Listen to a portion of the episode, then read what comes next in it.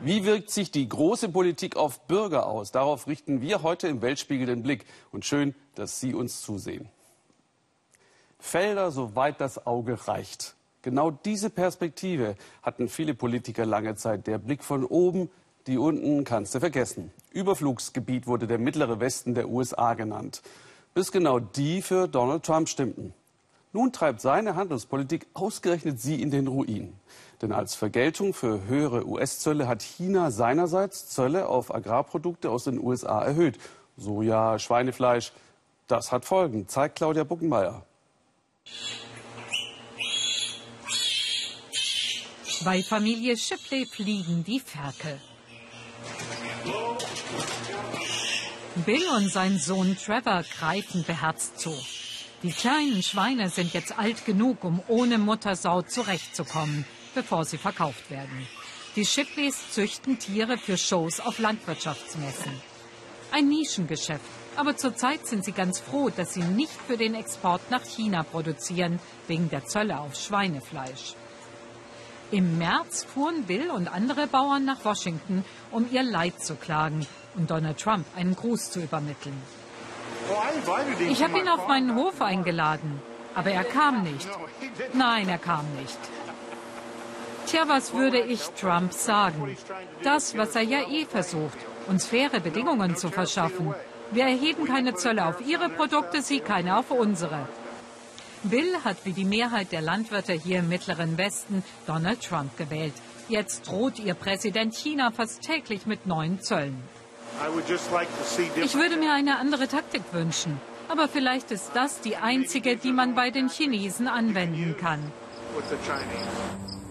Die Shipleys verdienen ihr Geld vor allem mit Soja- und Maisanbau. Die Bauern in Iowa haben mit ihren Monokulturen ganz auf den Export gesetzt und das ist jetzt ihr Verhängnis. Bill ist nebenbei Präsident des Sojabohnenverbands und zurzeit viel unterwegs, bis nach China und Europa. Doch auch seine wirtschaftliche Situation macht ihm zu schaffen. Es ist stressig für uns. Wir liegen jetzt unter den Produktionskosten. Wenn der Preis für Soja so schlecht bleibt, dann muss Bill mit einem Verlust von mehr als 50.000 Dollar rechnen.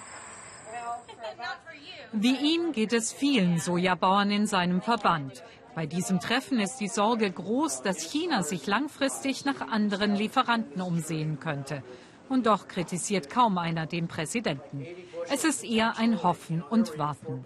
Bill Shipley erzählt, dass er gerade bei seinen Kunden in China war, als Trump die Zölle auf chinesische Waren verkündete.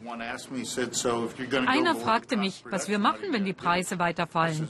Wenn es so weitergeht, habe ich gesagt, dann hören wir mit den Sojabohnen auf. Er guckte mich an und meinte, das könnt ihr doch nicht machen. Klar können wir das. Wir müssen es, wenn sich nichts ändert. Wir können ja nicht Jahr für Jahr Verluste machen. Um die Bauern nicht zu verprellen, hat Donald Trump Soforthilfe versprochen, 12 Milliarden Dollar.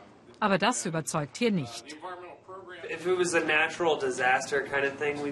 Wäre es eine Naturkatastrophe gewesen, dann würden wir gerne Hilfe annehmen.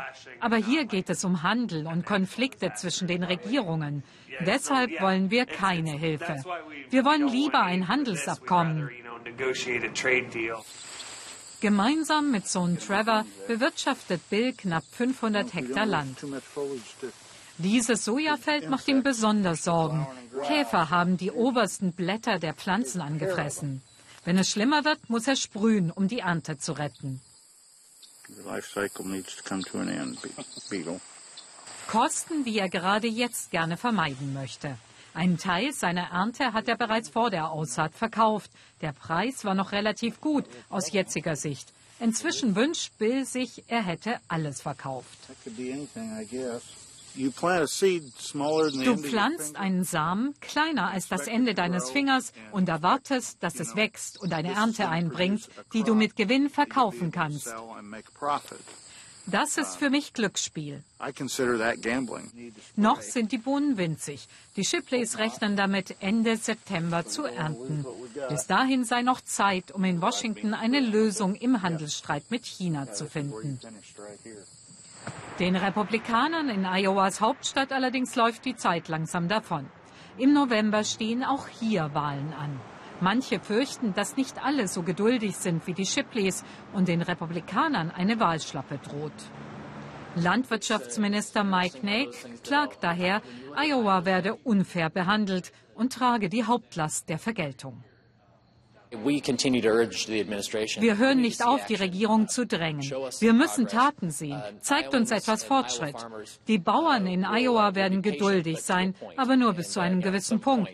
Irgendwann kann es so wirklich nicht mehr weitergehen. Der Wahlkampf um die Stimmen der Bauern hat längst begonnen. Im Kapitol von Iowa hat Bill Shipley an diesem Tag einen Termin bei der Gouverneurin.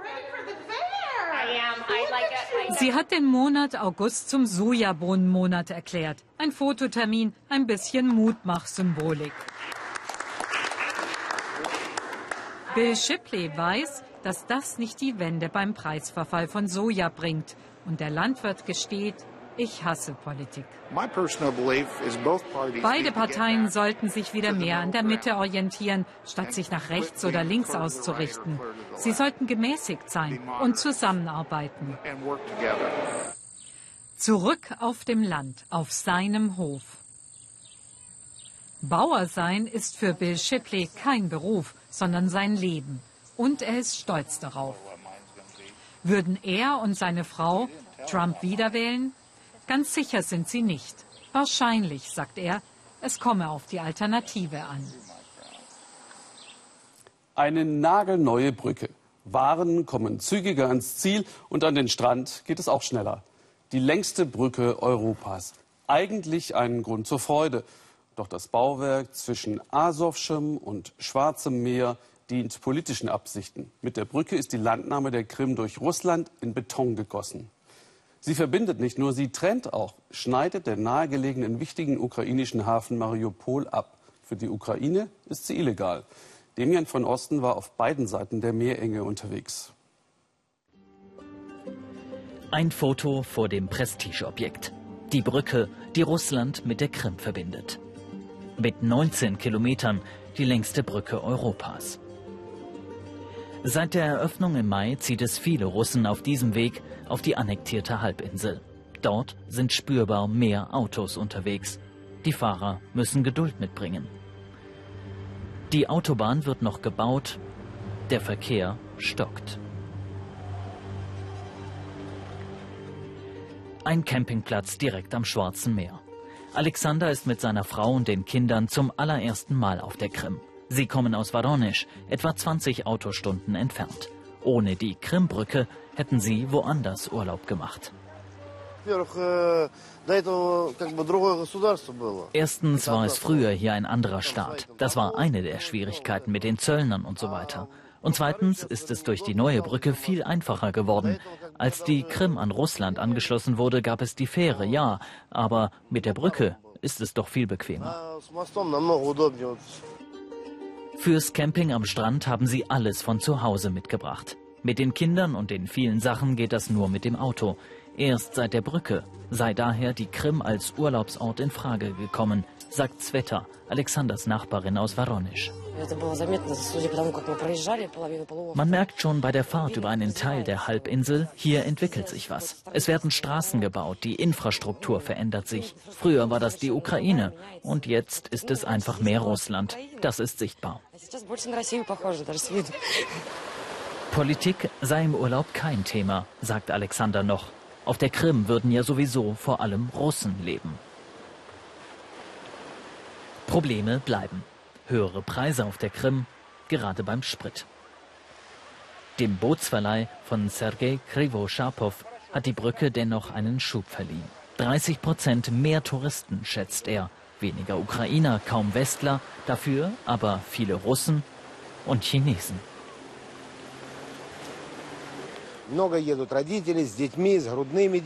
Viele Eltern kommen mit Kindern, mit Säuglingen, viele Studenten. Alle besuchen die Krim. Wir sind sehr zufrieden mit dieser Saison. Und ich denke, dass nach der Eröffnung der Eisenbahnverbindung nächstes Jahr noch mehr Urlauber kommen werden. Auch die Ukraine spürt die Brücke, denn sie überspannt die Zufahrt einer Schiffsroute in die Hafenstadt Mariupol. Dort hat Galina Adnarok eine Initiative gegründet. Geschäftsleute, Politiker, Verbände. Mit aller Kraft wollen sie darauf aufmerksam machen, wie sehr der Hafen unter der neuen Brücke leidet. Galina Adnarok ist sauer. Die Brücke von Kertsch ist nicht rechtmäßig erbaut worden. Sie wurde gebaut, um eine Wirtschaftsblockade von unseren beiden wichtigen Häfen einzurichten, Mariupol und Berdjansk. Denn das sind wertvolle Häfen. Der Hafen von Mariupol ist eines der wichtigsten Unternehmen der Stadt. Was sie mit der Wirtschaftsblockade meint, will Galina Adnarok im Hafen zeigen. Sie trifft Sergei Kirilluk, Schichtleiter. Seit 32 Jahren arbeitet er im Hafen von Mariupol. Doch seit dem Krieg in der Ostukraine ist es viel schlimmer geworden. Früher waren täglich 20 Kräne gleichzeitig im Einsatz, jetzt nur noch fünf bis sechs. Und die Schiffe kommen wegen Kontrollen russischer Behörden nicht mehr pünktlich an. Das Schiff, das dort steht, saß auf dem Weg hierher etwa vier bis fünf Tage fest. Sie haben es nicht durchgelassen.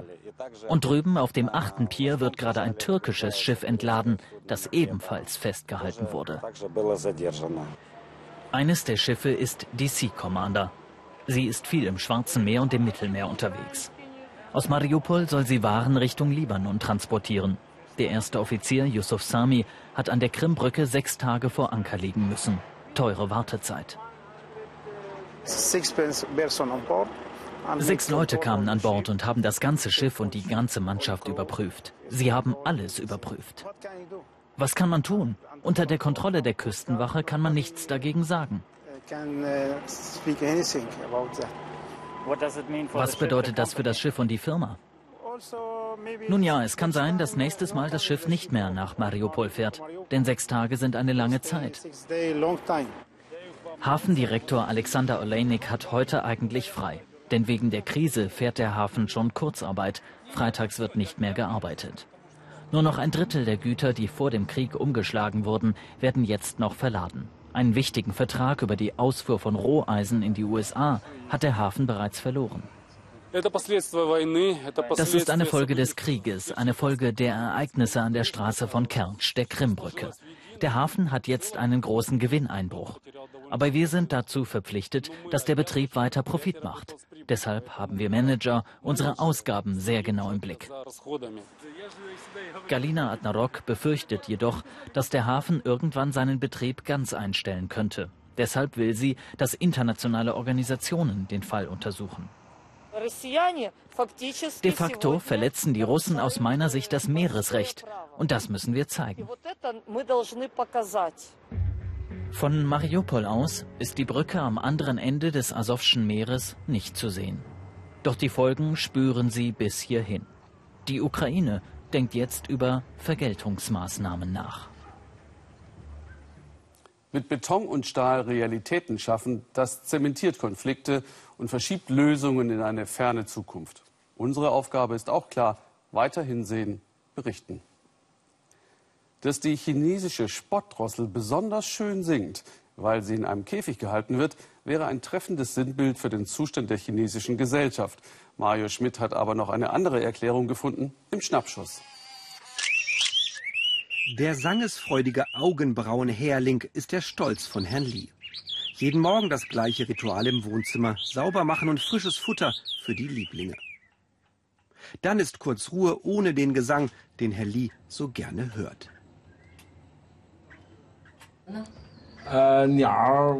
Ich ziehe Vögel auf, seit ich Teenager bin. In Peking ist es auch eine alte Kultur.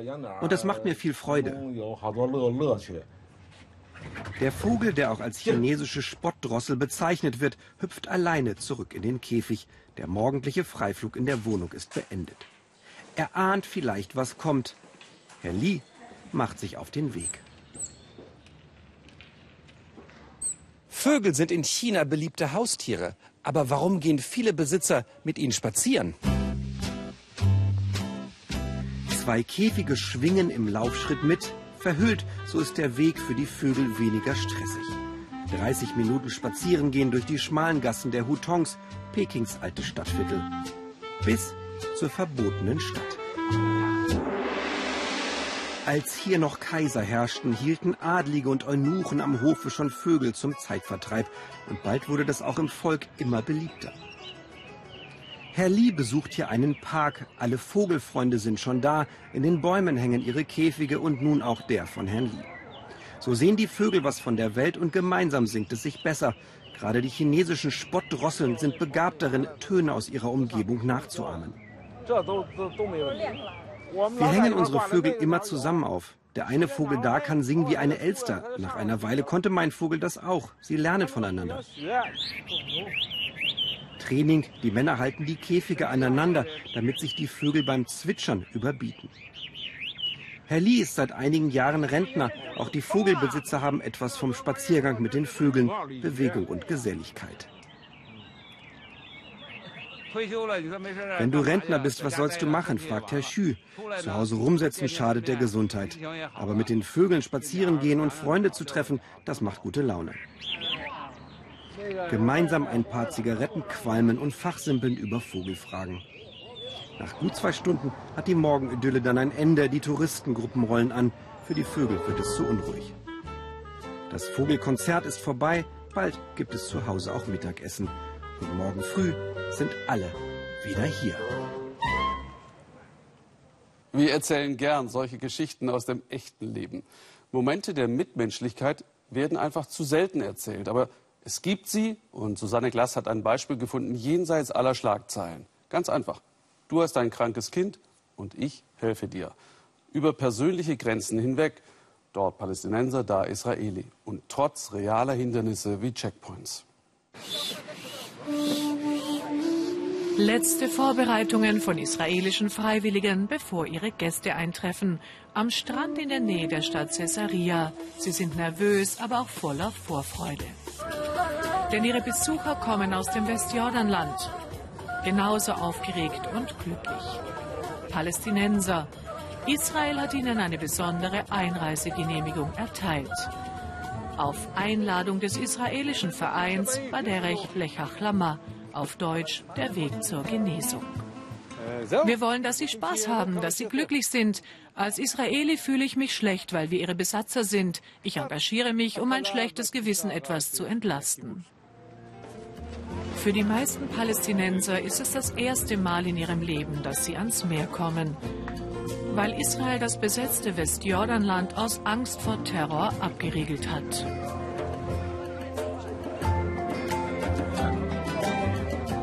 Ein unbeschwerter Urlaubstag. Und doch steckt so viel mehr dahinter. Denn jede Familie hier hat mindestens einen sehr kranken Angehörigen.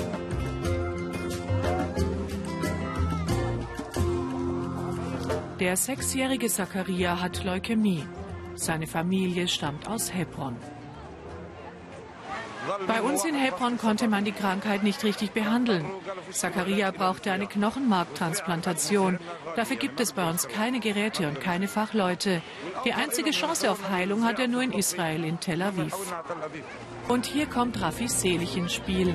Der Tel Aviver versucht Zachariah zu überzeugen, sich mit dem unbekannten Element, dem Meerwasser, anzufreunden. Und mit ihm selbst, Raffi. Denn auch dies ist Ziel dieses Strandtages.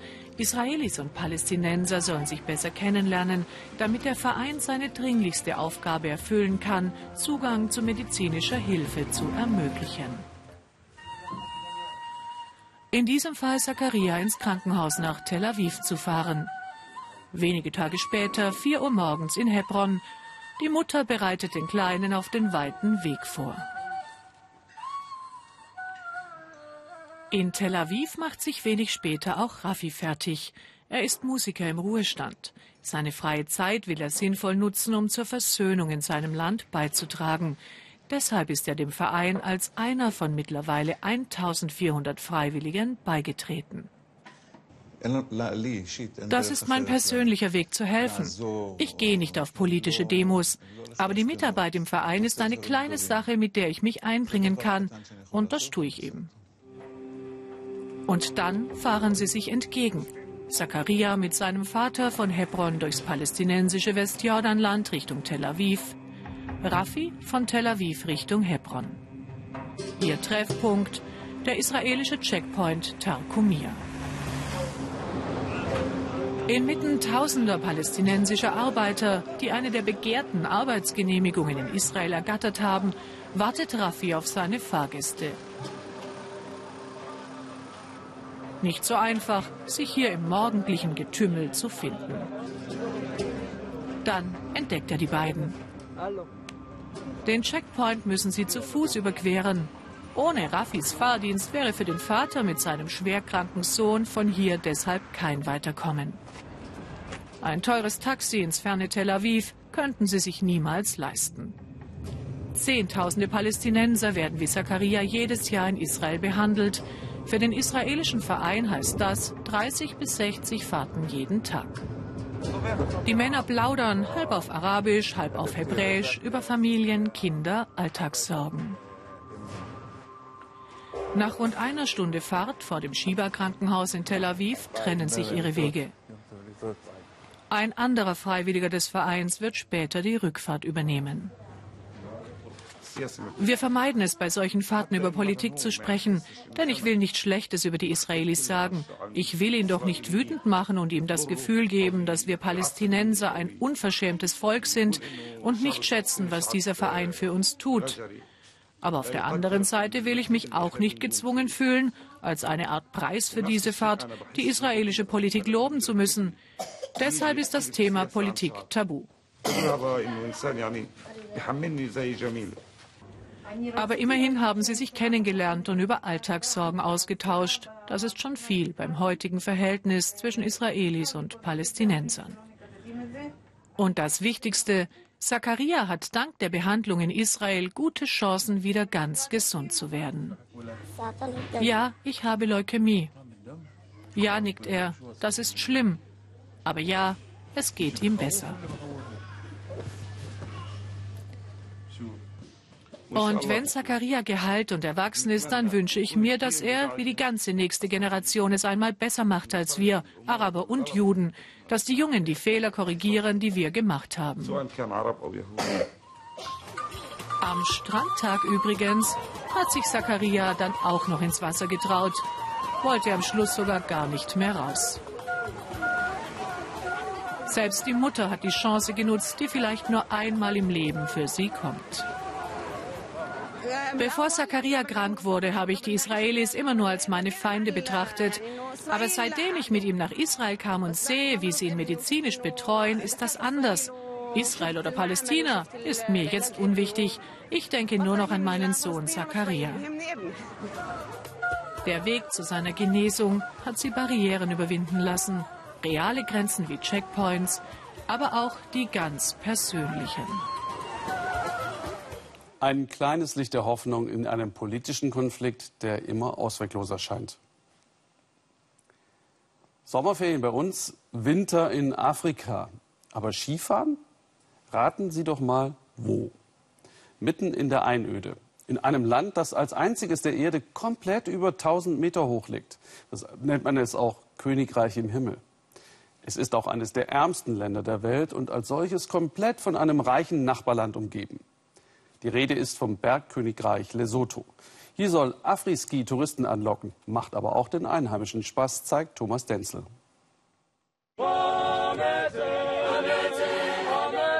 Das Bergkönigreich Lesotho mitten im südlichen Afrika. Vieles würde man hier vermuten, nur nicht das. Einen Skifahrer.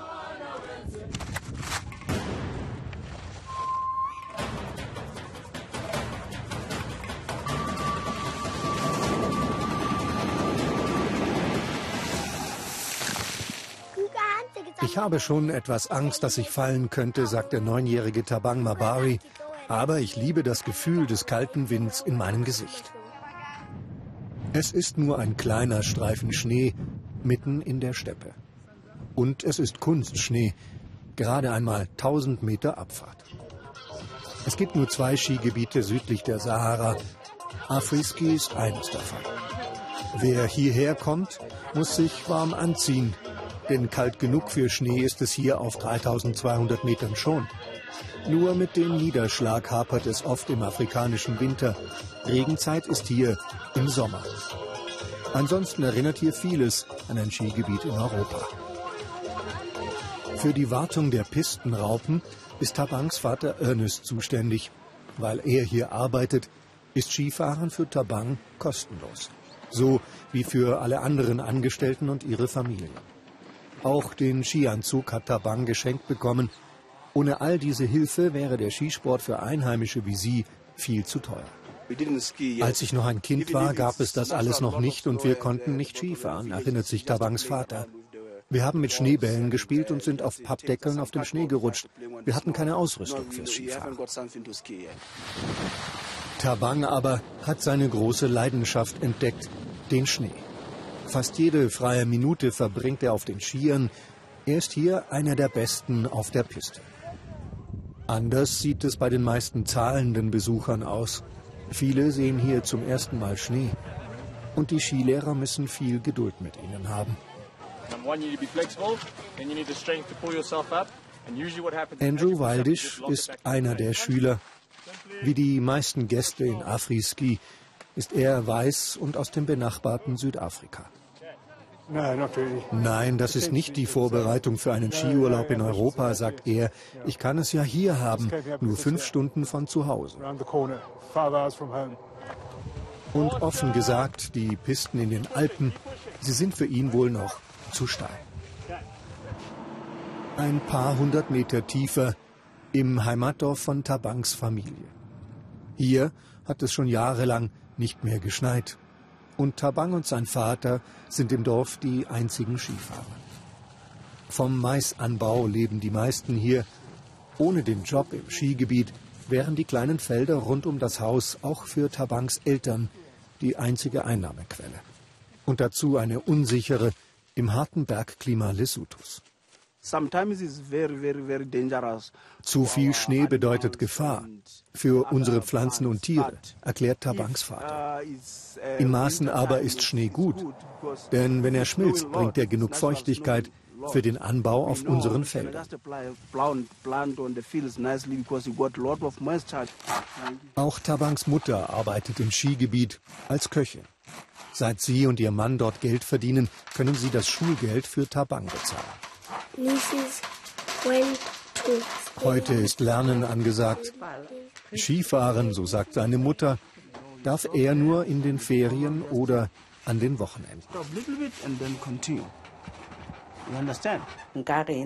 Anfangs hatte ich sowieso große Angst um ihn, sagt sie.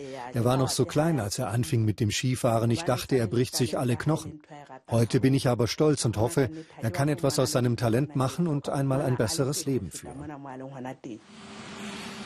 Der Schnee bedeutet hier Hoffnung auf Wohlstand. Doch ohne Kunstschnee liefe hier nicht viel. Am Abend pumpten Tabangs Vater und seine Kollegen Wasser aus einem nahegelegenen Regenspeicher in die Schneekanonen. Die Temperatur liegt nachts oft bei unter minus 10 Grad. In der Hochsaison arbeiten hier 240 Angestellte. Die meisten sind Einheimische. Wenn wir guten Schnee machen, dann kommen auch viele Leute aus Südafrika oder sogar aus Deutschland. Sobald sie die Grenze überschreiten, bedeutet das für uns und Lesotho, dass sie auch Geld dalassen. Während die einen noch arbeiten, sind die anderen schon beim Feiern. Après-Ski auf die afrikanische Art. Die Skilehrer bitten die Wettergötter um Schnee und opfern dafür einen Ski dem Feuer. Eher Touristenspektakel als echte Lesotho-Tradition. Das Outfit aber ist original. Basthut und Wolldecke, mehr braucht man nicht auf der Piste, sagt auch Tabangs Vater. Tabang will später natürlich als Skilehrer arbeiten oder als Pilot, so sagt er, denn auch da wehe einem der Wind um die Nase. So gut. Immer stürmischer wird die Diskussion geführt, ob der Brexit, der Austritt Großbritanniens aus der EU, richtig war oder nicht und vor allem, wie es danach weitergehen soll. Für den Fall, dass es bis zum Austritt im März nächsten Jahres kein Abkommen gibt, hat die britische Regierung gerade ihre Pläne veröffentlicht. Darin sichert sie zum Beispiel den Bauern zu, dass sie drei Jahre lang so viel Geld bekommen wie jetzt durch EU-Subventionen. Nur wie die Regierung das alles finanzieren will, das steht nicht drin. In Wales machen sich Farmer Gedanken, wie sie ihre Schäfchen ins Trockene bringen. Hanni Hüsch hat Puls gefühlt mit überraschendem Ergebnis. Es gibt Lieblingsorte und es gibt den Lieblingsenkel. Hier oben, hoch über Wales in den Brecon Beacons, ist Glasnert morgen glücklich. Seine Schaf und Enkel Alex sind es auch. Hier oben bricht nichts den Blick. Schafe, Landschaft, Schafe, soweit das Auge reicht. Klarheit kann man daraus ziehen, sagt der Schafsfarmer, und für ihn gibt es keinen Zweifel, der Brexit ist eine Riesendummheit. Ich rede besser nicht mehr darüber. Wenn ich einen anderen Farmer treffe, der für den Austritt gestimmt hat, sage ich ihm, warum bist du so dumm? Denkst du nicht an die Zukunft? An die Zukunft ohne das Geld aus Brüssel. Gerade in Wales ist es eine Top-Einnahmequelle. Die Bergfarmer hier hängen fast alle am Tropf Europas. Das hier richtig hinzukriegen, absolut wichtig. Ihn schreckt der Brexit nicht, ganz im Gegenteil. Brian Davies geht seinem Ryland ans Fell. Der Stolz auf die Prachtviecher spricht dem Farmer aus jeder Pore. Das Fell, eine Wucht, das Fleisch, Spitze. Darauf wird in Europa doch wohl niemand verzichten wollen. Die wollen uns nicht verlieren. Unsere Zahlungen sind weit größer als das, was wir zurückbekommen. Das werden Sie sehr vermissen. Deswegen dauert das so lange mit dem Deal.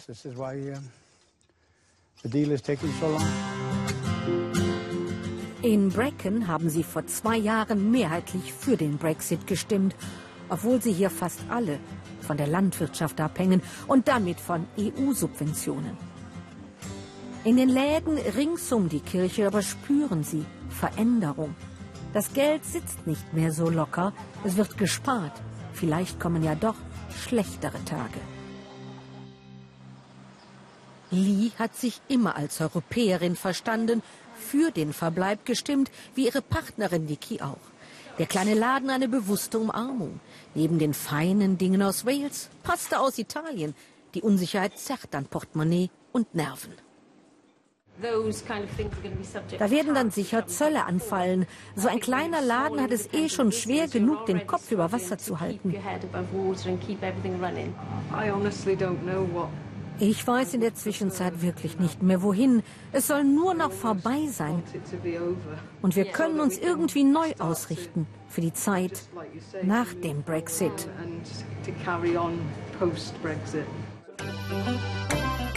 Vor dem Brexit aber steht erst einmal das Vergnügen. Wer siegen will, muss galoppieren. Bracken hat die älteste Landwirtschaftsshow der Welt, sagen sie hier stolz. Highlight in Farmers Jahreskalender.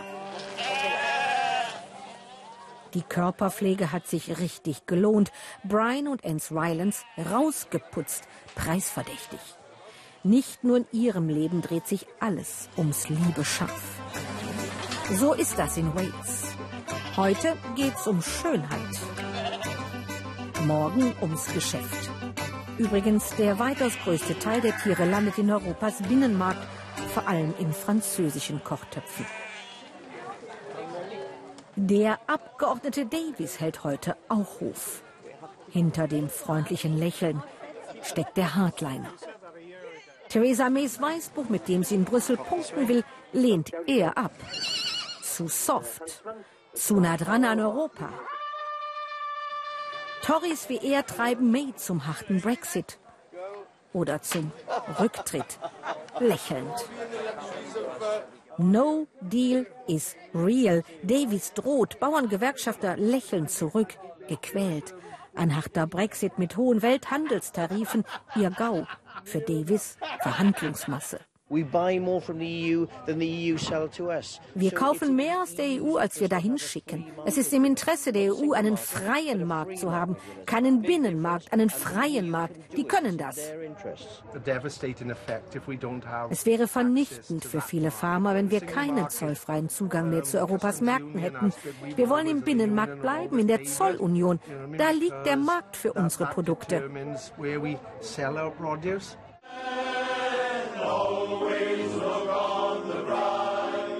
Auf der schönen Seite des Lebens so viel einfacher gesungen als gelebt. Aber Musik macht glücklich. Für die ehemaligen Arbeiter aus den Walliser Bergwerken ist sie Lebenselixier. Die Minen längst geschlossen, die Jobs weg. Der Chor aber blieb. Und der Frust, abgehängt zu sein, vergessen von London. Bestraft wurde die EU. Und guckt ihr acht Monate vor dem Brexit jetzt auf die schöne Seite? Nein, Chaos. Totales Chaos. Absolut verrückt. Wir gelten hier als benachteiligte Gegend. Wir bekommen besonders viele Subventionen. Wir verlieren ein Vermögen. Wenn die Leute das gewusst hätten, sie hätten doch anders gestimmt. Okay, dann mal Karten auf den Tisch. Wer würde heute für den Brexit stimmen? Und wer für die EU? Wow, alles beim Alten. In den Tälern der Brecon Beacons treffen wir trotz wachsender Unsicherheit auf wenig Wechselstimmung und kaum Appetit auf ein zweites Referendum. Wales ist eigen und voller überraschender Töne.